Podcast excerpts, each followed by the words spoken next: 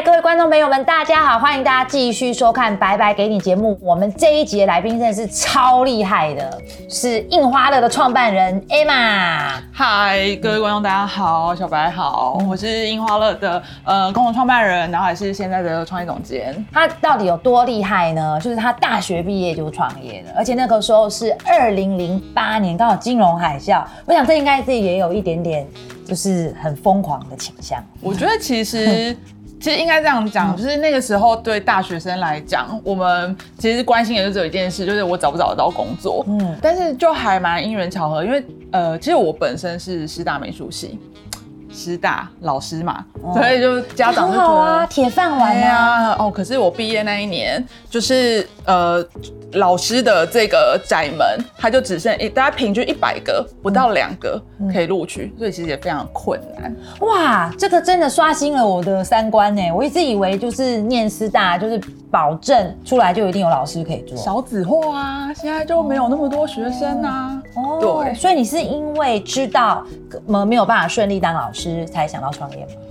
呃，因为我本身念的是纯艺术嘛，然后又呃以设计为主，所以当时其实就想说，哎，好像眼前有好多条路，所以也没有给自己设限。那只是刚好一毕业就觉得啊，大环境其实不是很好，我赶快去找一个稳当的工作好了。所以其实我白天就进了设计公司上班。那但是就非常的刚好，就是呃那时候政府也很想要鼓励年轻人，就觉得哎，那不然也鼓励大家去创业。所以，我跟我的另外两个高中好朋友，我们就一起去申请一个创业计划。嗯，没想到就过了。所以三位都是设计师吗？呃，我是设计师，然后另外两个 partner 他们是，他们都是学纯艺术，台北艺术大学。哦，那所以我们背景是蛮相似的。对，可是如果说是三个人都是设计师，可是嗯，创业因为产销人发财嘛。对不对？那财务啊、行销啊、产品的管理呀，这怎么办？所以我刚才就叹了一口气，只好叹气。没有，所以我们呃。当时说真的啦，我觉得创业并不是只是一个对我来讲，真的是一个人生的偶然。嗯，然后是真的开始了创业之后，想说天呐，有太多不懂的地方了吧？然后我就觉得印象超深刻，因为比如说我们可能要写四零一报表啊，然后可能有一些会计啊，请问一下四零一报表是什么？哦，这样子。但，总之呢，好，总之我的意思是说，我们要营运这间公司，然后我们就除了就是创作，然后设计以外东西是很不懂的，一开始，嗯。所以真的吃过很多亏，然后上过非常非常多的课，然后请教过很多很多的老师，然后前辈。嗯，我觉得年轻创业有个好处，因为大家都觉得你看起来很可怜，然后所以就觉得好啦，那我教你好了。哦，所以基本上来说，你是一边做对，然后一边学，然后缴了很多学费这样。所以那个学费就是在营运的时候付出的成本吗？还是真的是学费？呃，都有，嗯，就是因为其实对我们来讲，就是错错误中学习，就是一个，你说它最快吗？可能不一定，可是我觉得对我们来讲是最扎实的经验，嗯，就很多东西都不懂。然后就开始去做，之后才发现哦，原来这样是错的。然后就开始慢慢找到什么是对的方法。嗯，哎，其实我这个就是很想要给所有的在看我们的节目的朋友哦，就是我觉得从 Emma 的历程之后，我们可以找到几个重点。第一个重点，其实现在很多年轻朋友都很担心你刚刚讲就业的问题。对，我是刚刚 Emma 做了一件事情是超棒的，与其在家里面还乐，不如先采取一些行动。哎，不啰嗦，我就先去业界实习。哦，然后从实习当中，其实也才可以找到一些呃想法，找到一些机会，然后就干脆就出来创业。我们一开始创业的时候，其实蛮斜杠的嗯，像我白天在我大概在设计公司上上班三年，嗯，可是几乎晚上跟假日都没有休息，因为在创业。年轻的肝可以这样子，老板有吗？我跟你说，年老的肝也行，因为我现在也斜杠哦。但我觉得我现在的肝不行 哎。那你要，那你今天来对你最好的，对你对对对你最好的一个收获就是你会发现肝的潜力无穷。好好好，没问题。只要有愿景，人生是彩色。为什么？因为肝是好的。所以，我们等一下有一个肝的，对 对对，补品要对对对对，如果说就是有肝药的话，欢迎自入。因为很多很多创业的人，很多斜杠的人都需要肝药。好好好，我想要再问一个呃问题，就是你的第一桶金创业嘛，对，一定是要有资金。对那你的第一桶金是怎么累积的？其实因为我们是三个共同创办人嘛，那我们其实就真的就是把自己各自的 为数不多的一些小小的积蓄都拿出来凑一凑，然后一开始其实资金也不多嘛，然后再呃爸爸妈妈就是想哦再借一点啊，然后小时候的压岁钱再拿出来，真的就是这样东拼西凑，然后才觉得哦我们一开始可以营运的最小小小的资金是有的，是这样。所以很因为很多人创业都对都觉得没钱，你觉得钱是一个很重要的因素吗？我我我觉得我可以这样分享，就是说，其实我们那时候二十几岁创业，我没有一个很远大的梦想，然后我觉得我的题目也当时评估，我觉得，哎、我我要做的事情好像不用很多钱也可以做，嗯是不是很天真？然后，所以就是那时候就真的只是凑一点小小的钱，然后做一些东西，卖一些东西，然后我就觉得，哎、好像又有钱可以再做下一下一些产品，嗯，但是因为呃有一些创业题目，它可能本身一开始出来的时候，它很多客观的评估，它可能就比如说资金啊、通路啊或等等，它是需要放更多资源下去，所以我觉得这还是要看。我们在创业的时候，我们怎么去评估这个题目？它的就像小白刚刚讲的，产销人发财，嗯它到底是需要到多少？嗯，对，嗯，但绝对不是说资金多就一定会成功。当然啦、对那这样子都社会无法翻转了，对不对？是啊是啊全部的生意都被郭台铭那小孩做完。那我再再问一个问题哦好，因为好呃，因为刚刚好我之前去了一个呃演讲，嗯然后呢会后就有一个老师对，来跟我谈话，谈到都很激动，都哭了。嗯。因为他就是要创业，然后他的妈妈就觉得说：“哎呦，你的老师这么稳当一个行业啊，你创业你有没崩家，我也去那个龙山寺那边 book 一个床位。”所以像你在创业的时候，因为你看哦，第一个你是女孩嘛，对。通常来讲，父母都会希望女孩子对不对要安稳，嗯，哦，然后呢，能够顺顺当当，然后嫁嫁给好老公是最棒的。嗯，然后有有老师这样的一个饭碗在后面。你在创业的时候，家人他们的态度是什么？嗯，我觉得我跟我的两位共同创办人可能真的是比较幸运，就是、呃，我觉得一开始会让自己的小孩跑去念艺术，我觉得大概爸爸妈妈的心脏还是蛮强的啊。嗯嗯对，那。呃，当然，你说他们会不会担心？我觉得内心一定是担心的。但是，呃，我我我们其实都还蛮感谢我们自己在家里面，就觉得说，哎、那你们就试试看，反正这就是一个你们自己的人生嘛，你就试试看。那我觉得，其实至少对我们来讲，就是家里面做到这样子，然后愿意让我们尝试就可以了。所以三个都一样。哇，那你真的很幸运。我觉得这真的是我们在创业路上很幸运的一件事情。嗯那但是其实后来常常有不同的新新一代的创业者后来跟我们问这个问题，说，哎、那如果比如说遇到家人反对啊，或等等要怎么办？其实我会我觉得一个比较客观的建议是。你为什么要创业？嗯那你怎么去规划你的创业？因为我觉得有时候会有忧虑，是因为你不知道会发生什么事。嗯家人朋友他都很担心你，他也不知道。但是如果我们的评估，其实它是一个可以被看见，就像我们后来其实常常要去跟大家做简报，然后做 page 说，哎、我们在干嘛？嗯嗯，然后我们接下来一到三年发展，我们打算怎么做？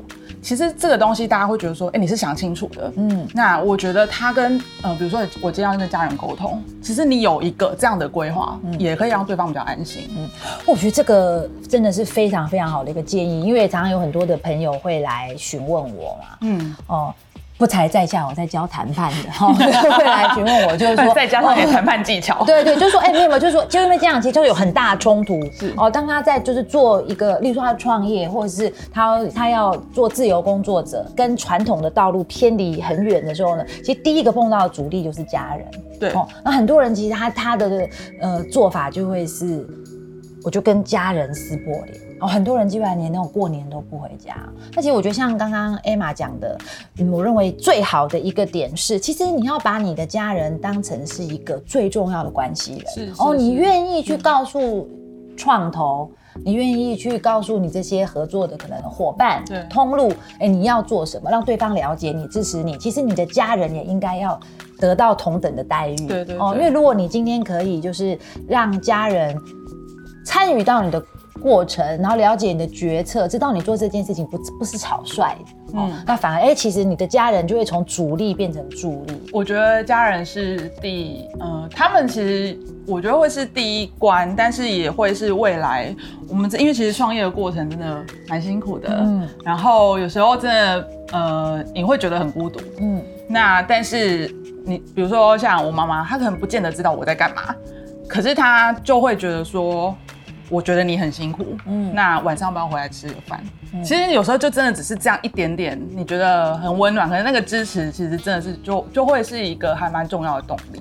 哦，都贵又孤，真的然后可能说今天对不对？对哦，尤其是最近又有这个新冠疫情，可能对生意会有一些影响。对哦，早上可能还要中前哦，处理公司大小的事情。哎，接到妈妈一通电话，乖女儿晚上回来吃个饭。哦，帮你补一下，这种感觉真的是哈，很多的那个 对不为人道的这些情绪，就有有一种内心还是蛮需要支持的啦。嗯，我要先 promote 一下艾玛，艾玛真的太厉害了。因为呢，大家不要看他这样子，好很年轻，其实他的公司的规模算大哎，已经不是小新创，因为已经超过十年了。对哦，很厉害。因为这很多人说那个，我上次看到一个报道说，台湾中小企业的这个。存活率其实超过三年，大概就只剩下五个 percent，这种新创，嗯，所以你可以到十年，然后这公司的规模已经到呃大概四十到五十个员工嘛，对吧？将近四十位，嗯，然后还有这个新源资本跟那个品 coin 的对投资，对对对，你觉得你的优势是什么？因为设计老实讲，嗯。是一个，我觉得还蛮难定定义出。这是一个蛮困难的定义。对对对，很困难。哦，因为不像电脑。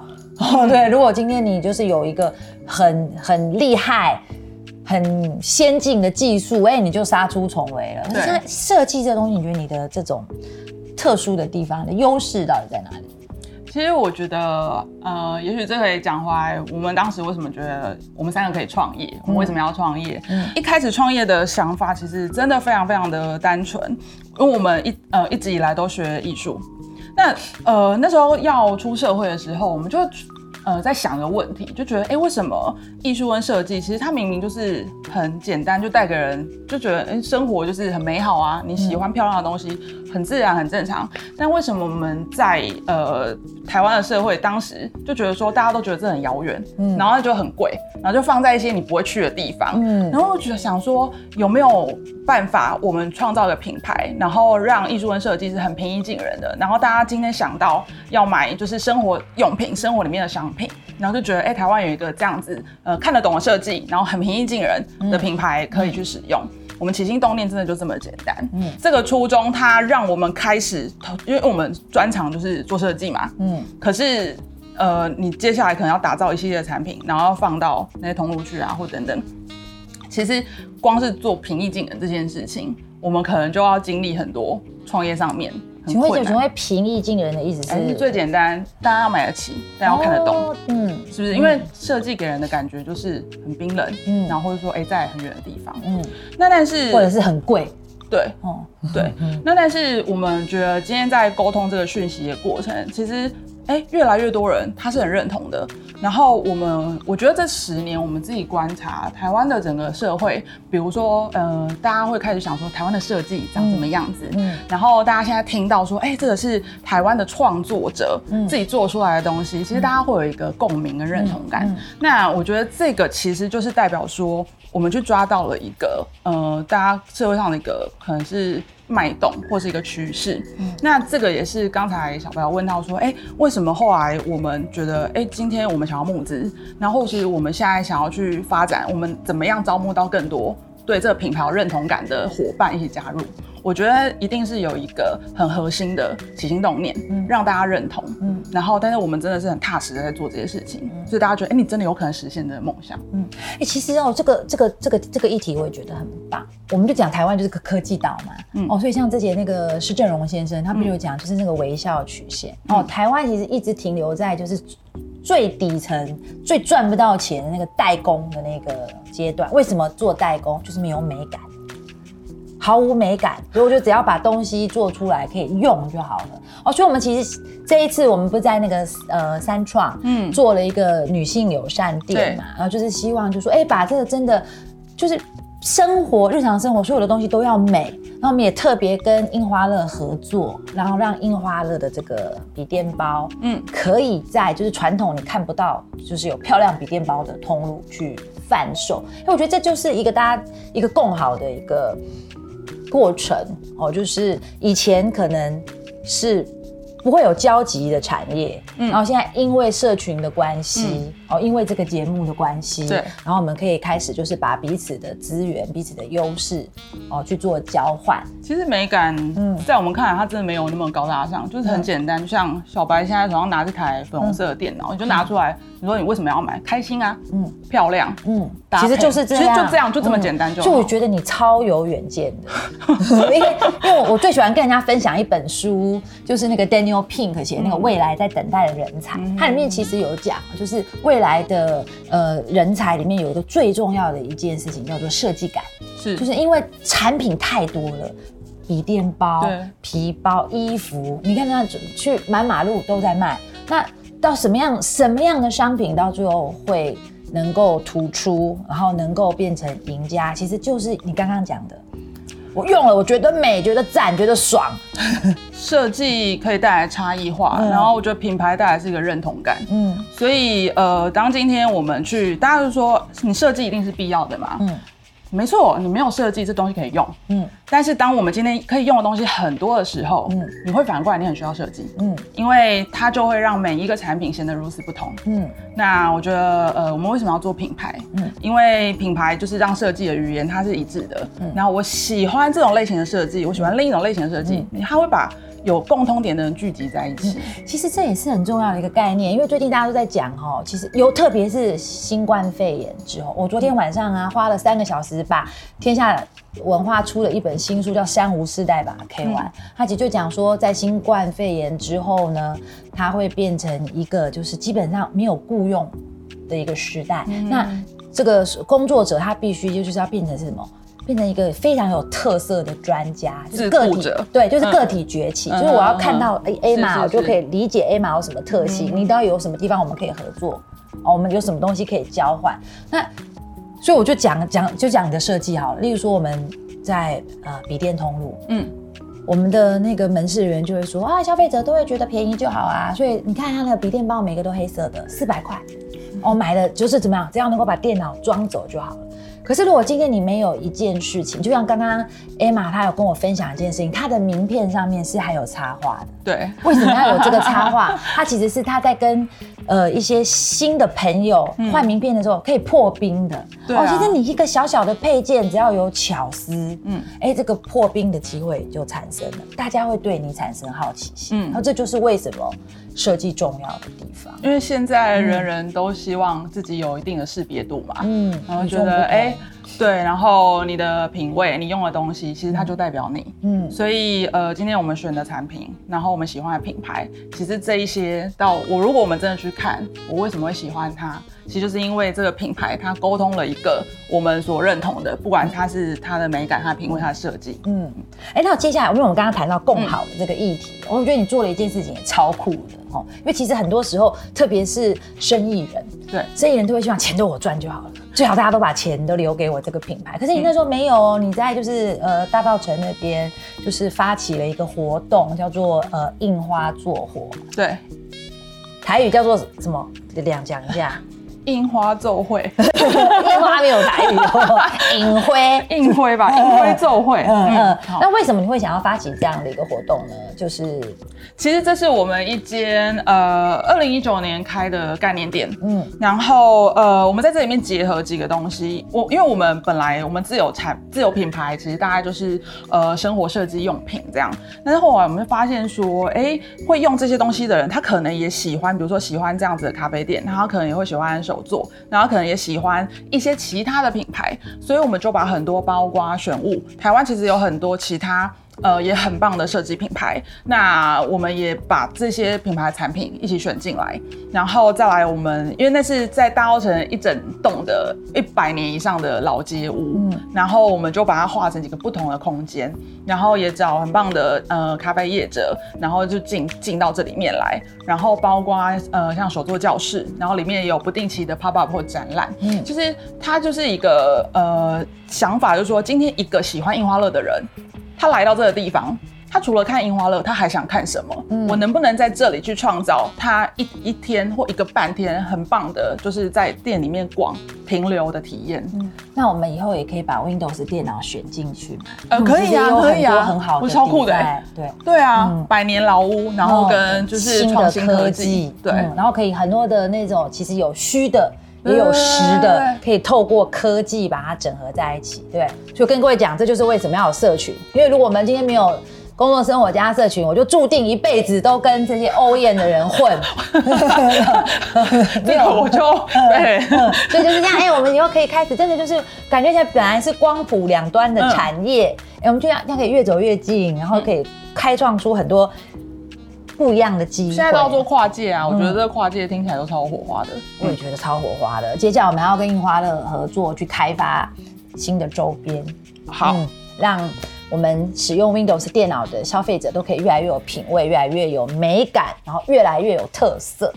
那接下来我要再问一个问题啊，就是我有看研究你的官网嘛，哦，那就是印花乐他们有有你们有一个理念是希望可以对环境友善，然后呢，甚至呢希望呢可以就是在对整个。供应链哦，不管是上游的伙伴还是下游的伙伴呢，都能够做到公平。嗯哦，还有一个我觉得超棒的，就是善良哦。对，我想了解一下你，你想要这么做，就是你这个理念是怎么来的？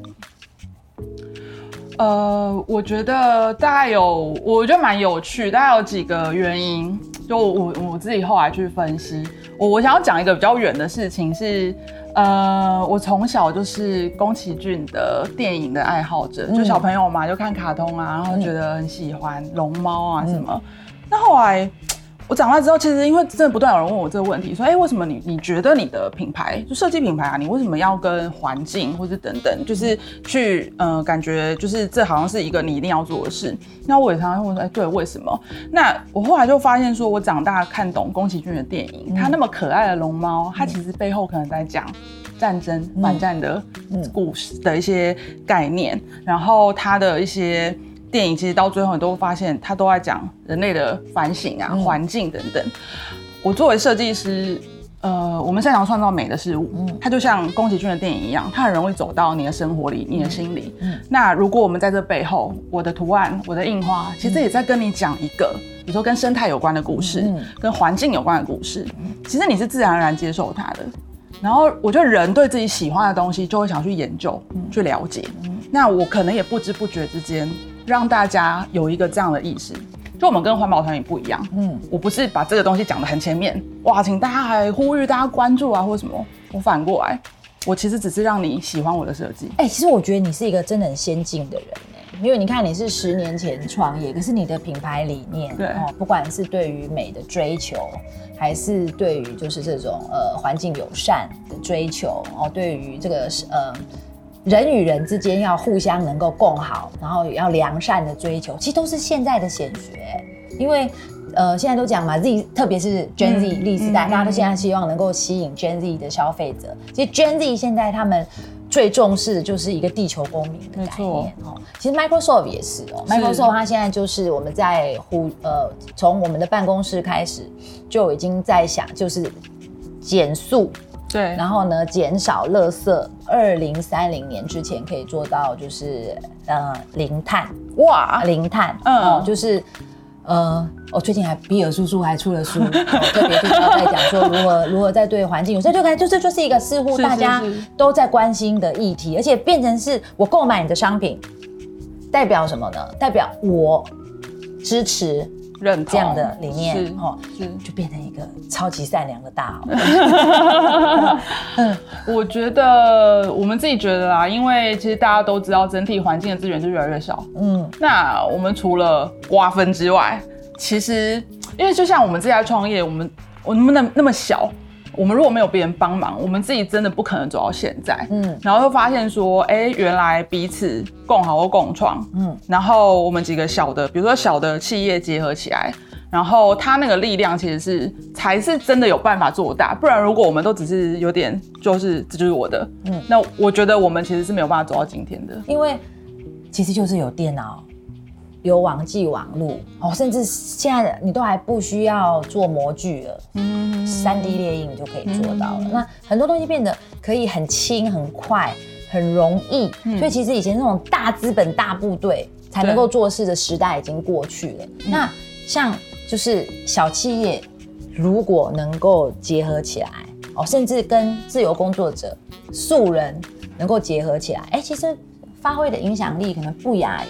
哦，像 Microsoft、Google 这样子的一个大企业哦，只是大家要能够像 Emma 这样子哦，有一个共创，才有更好的这样的一个理念。我觉得，尤其是新时代的创业者，因为我们通常出来的时候都很小，嗯，所以我们更需要就是几个呃。嗯，不同的力量一起结合，那才不会一直把资源限缩在我好像只能得到这些，呃，就是很少的资源。但是如果我们是通过合作或联合的方法，其实那个资源是会滚动，然后越滚动越大的。所以利他才有办法自立哦，哦，不用先自私哦，要先去想我们怎么跟他人一起合作，我们先愿意把资源分享出来，对，哦，然后才大家才可以一起。成就更大的事业。那我，因为你这个理念，我就觉得，哎，你是不是想要成为一个 B 型企业啊？对我们公司还没申请过了，但是的确是我们一个接下来还蛮重要的一个目标。嗯，然后呃，也透过申请 B 型企业的，因为 B 型企业，我觉得是接下来我们自己在看，我们觉得是接下来呃企业的一个很重要的趋势。嗯，就是你去谈 benefit，就是怎么样让呃你的公司自己好。然后对环境或者对于整个呃他人都还是更好的这样的状态。那因为他申请过程真的很困难，因为他设蛮多标准是很高的。嗯，哎，我觉得也是很好的机会，我们自己回头检视自己，真的有做那么好吗？我们是不是还可以再更符合他标准，再做更好？嗯嗯。其实这也是我在看哦，当我们一个呃企业家对自己是有所要求的时候，其实你就是把。自己从这种低价竞争的泥淖中解脱出来哦，因为很明显的就是，哎，它我们的这个企业是有很好的理念、很崇高的一个使命，又被认证了。嗯，哦，那对消费者来说，哎，我我不是我不是，例如说我我可能不是买个抱枕，嗯，哦，我是我是买的希望对呃环境更好的这样子的一个希望，然后哎，就是印花了，那你就不会就是哦。IKEA 个买五十块，为什么你爱买五千块 这样的概念。我会分享一个。呃，我们正在做的事情，其实，呃，因为我们做很多跟产品是跟纺织有关嘛，然后我们需要像车缝啊、生产啊等等。那实际上，台湾过就是过去这十几二十年，我们的呃车缝供应链这一端，其实它有老化，嗯，然后或者说年年轻人不愿意接，然后或者是说最后它会有一些断层的问题。那对我们来讲，其实杀伤力很大，就等于我东西没有人做嘛。嗯。但后来我们找到了一个很棒的解决方法，我们就跟 NGO 合作。嗯，然后在台湾几个呃不同的偏乡社区，那我们直接因为其实他们也想，比如说我们有一个在高雄，嗯。他呃的一个社区，当时十年前莫拉克风灾，其实整个村就是台湾人应该都有记忆，它其实是一个只呃只剩下非常非常少的居民在那边的状态，那他们也很想要找到新的站起来的方法，所以我们现在在跟呃高雄这个大爱社区，嗯，就是变成说，哎，我们也一起。培训他们，然后他们也有自己的工坊，那他们就可以帮我们生产我们要的产品。嗯，这是一个双赢的做法。那我们现在在台湾有好几个这样的社区，哦，这真的很棒哎。其实我觉得我们就是需要企业家其实进来做这种呃类公益的事情，因为你如果说哦，大家就是怎么捐钱，就捐钱就。一次可能就没了，然后甚至大家有可能说啊，像现在，例如说新冠肺炎之后，可能每个人的薪水是减少了，是更不可能把口袋里面的钱拿拿出来去捐助给有需要的人。可是如果今天是像 Emma 这样子，我的解决方案是去让需要工作的人有工作，哎，他其实长期下来，他就是变成一个非常完整，而且是可以。持续产生彼此之间利益的供应链？因为我们彼此其实都是有价值存在，嗯我们很需要他们，嗯那他们也会需要我们。嗯，哎，就是这个生态系真的很好。我希望如果有朋友们，你们也是哎，像 Emma 这样子，然后就是一个嗯记忆，它即将要消失了，哎。有可能有人他需要工作，哎，我们可以去培训，然后把工作带到偏乡，然后呢，你的企业可以继续生产，那有需要的人也可以得到一个工作。对，那接下来的时间呢，我们想要就是呢，呃，让 Emma 回答一下我们在社群伙伴的问题。好，我们的那个呃，社群伙伴问一个这个问题真的很好，嗯嗯。嗯，所以你觉得啊，你是十年前嘛，对不对？对。好，你觉得现在的环境这么竞争，对。哦你还鼓励用设计这样子一个这么软性的题材去做创意吗？嗯，呃，去做创业，对不起，就是以设计作为题材去作为创业。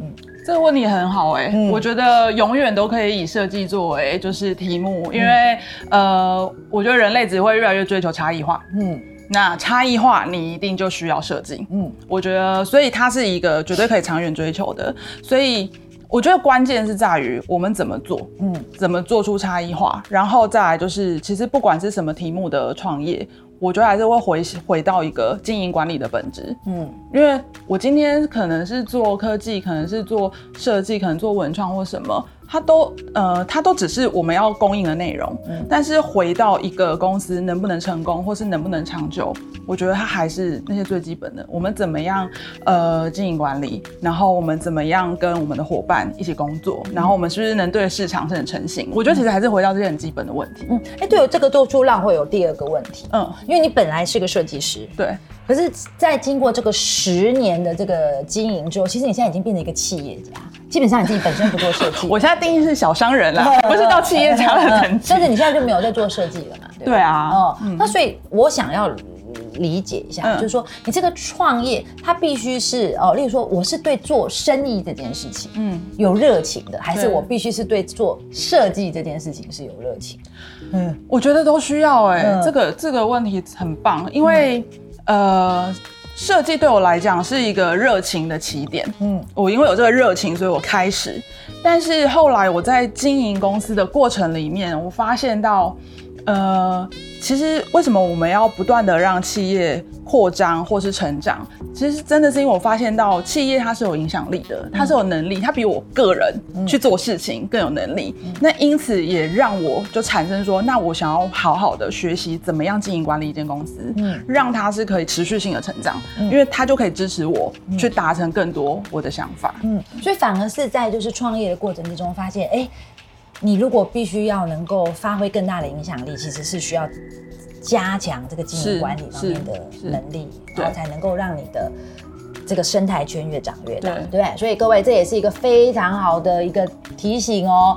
嗯呵哈，自己觉得我做一件事情做到就有 feel 哎，就出来创业，哦因为其实真的。一个公司背后就是产销人发财，你一定要有一个认知，就是你一旦走上创业的路，其实就是一个持续不断的学习、演进的过程。没错哦，不然你可能就是一下下你就吓死了。但是辛苦的地方当然也就是在这里啊，嗯因为就是每天像我每天眼睛睁开，然后就开始想说，哦，今天东西就是应该说你就开始回顾今天一整天要排的会，嗯然后要见的人，然后要讲的话，然后做的事，然后如果我只是呃想要做一开始就设计，嗯嗯，其实我觉得我没有办法去承受这些这么多跟设计看起来无关的事情。嗯，对哎，那第呃第二个问题啊，这个问题也是对有志创业，甚至就是哎，你现在大学快要毕业，找不到，绝对找不到工作，想要创业的人哦，一些些的嗯，算是属于前辈的一些经验的分享。哦，要非常诚实哦。第一个就是说呢，你鼓励创业嘛，就是特别是像这样，就是呃，我大学毕业就创了，哦，你鼓励吗？然后第二个就是说，好，那你认为他创业之前非得要想清楚的一件事很重要，这件事情他一定要要想过，哦。然后呢，还有，因为你们是三个创办人一块嘛，对，很多都有这种哦。本来是好闺蜜，嗯，创业了之后，因为很多的压力进来啊，钱啊分赃不均啊，然后翻脸了，拆伙了。那跟如果是合伙创业，又要注意哪些事情？嗯嗯嗯。我先回答第一个问题，我觉得第一个问题我会这样反问：成功是不是你一定要达成的目标？嗯，我为什么会这样问呢？是因为其实创业很容易失败，嗯，但是失败我觉得不算什么，因为到目前为止，我觉得这个过程给我的收获非常的大，嗯，所以假如呃，很一定大家创业都想要成功，嗯，但是成功如果不是你评断你自己唯一的。一个衡量标准的话，我真的会鼓励创业，因为你会体会到很多你没有创业的时候你体会不到的事，加速的学习，加压的学习。对啊，如果你想要体验人生的话，你可以创业。好，那这样我要思考一下，是不是应该来创业了呢？对，我到这个年纪都还没有体验过人生。对，对，这这是这是我的答案啦。当然，这中间不是说不辛苦。嗯。辛苦也是人生体验之一嘛，嗯，对，好，那第二个问题的话，就是说，呃，哎，刚刚第二个问题是什么？第二个问题记忆力有点差，就是呃，你对于就是好，他刚刚已经听你听听你的建议了，我决定要体验人生了，我要来创业。那你觉得他在创业前就在做这个决定之前，一定要思考的问题？我觉得不是思考一个问题，我觉得就写一本商业计划书出来。嗯，就是就是你不能你不能够就是我要创业啦，急贴嘞就去做，你得要认真写。就是即使像我们当年这么不这小白创业小白的状态之下，我们还是写了一本创业计划书。当然你现在看很生涩，可是在写的那个过程，你真的会逼自己想清楚很多事。嗯，假设我现在 想要体验人生，我想要写一本那个商业计划书。有没有什么资源分享是可以？例如说，怎么学着写商业计划书啊，或者什么有没有 template 啊？呃，说真的，template 一定有，因为网，因为现在创业风气很盛，网络上一定很多，嗯，然后也有很多资源，比如说政府的资源，然后或者现在有很多像育成中心啊，嗯，孵化器啊等等。我自己觉得，这十年后，我我现在在看创业市场，我觉得真的比十年多前还要丰沛很多，哎，是认真。但是，所以那个格式、那个形式真的不是重点，而是你在写的过程。第一个，你会回答 why。就是你的创业动机是什么嗯？OK，你如何达成 How？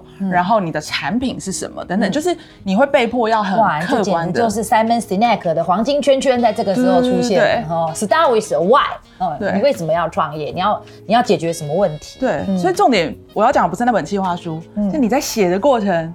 你会知道你自己是不是真的认真想要创业，说不定写到一半就啊算了，那也蛮好的，嗯至少不会就就是到就把那个辛苦钱给赔进去了。对对对，嗯。那最后一个问题，我们刚刚嗯就是说呢，你们是三个人一起创业，那那你对于就是合伙创业这件事情有没有什么呃需要注意的地方分享给大家？嗯，我也还蛮常被问到这个问题，是一个人创业好呢，还是找一个合找合伙人比较好？嗯，呃，坦白讲，我真的觉得这没有标准答案。但是我觉得我可以跟我两位 partner 一起走到现在。我觉得一个蛮重要的东西是，第一，我们三个人的价值观是一致的。嗯，那我们呃也都认同，就是今天有问题，我们一定要很坦率的沟通。嗯，那就是这两件事情，它让我们产生信任感。嗯。因为你想想看，如果你们彼此是有所，就是你觉得遇到问题，呃，那个沟通可能是无效的，嗯，你们就不会再信任彼此，嗯。那如果你们的价值观是不一致的，你们很多看事情的角度就会非常的不同，嗯，那真的就没有办法走到最后。嗯，我们从 Emma 的分享啊，今天我们可以有一个嗯小小的一个嗯结论。就是呢，现在的年轻人真的都会很担心职场的样貌，不知道会变成什么样子。我们到底是不是可以找到工作？那所以呢，大家其实不用那么限制自己，一定要变成一个雇员哦。其实创业、成为自由工作者哦，甚至斜杠都是很好的选择。那如果大家对于工作，哦，跟生活有什么样的一些困扰，或者是有些问题呢？可以加入工作生活家新时代工作者的社群。我们呢在社团里面有很多像 Emma 这样子的一个前辈，会给各位很多的分享建议。那另外就是今天不管您看了节目之后有什么样的想法，或是有什么样的问题想要问 Emma。欢迎大家呢在底下留言区留言。那有留言的观众朋友呢，我们都会抽出一个 Uni Papa，也是一个很美的设计的有序延长线给大家。那今天就非常谢谢大家收看我们的节目，我们下礼拜的拜拜给你再见，拜拜。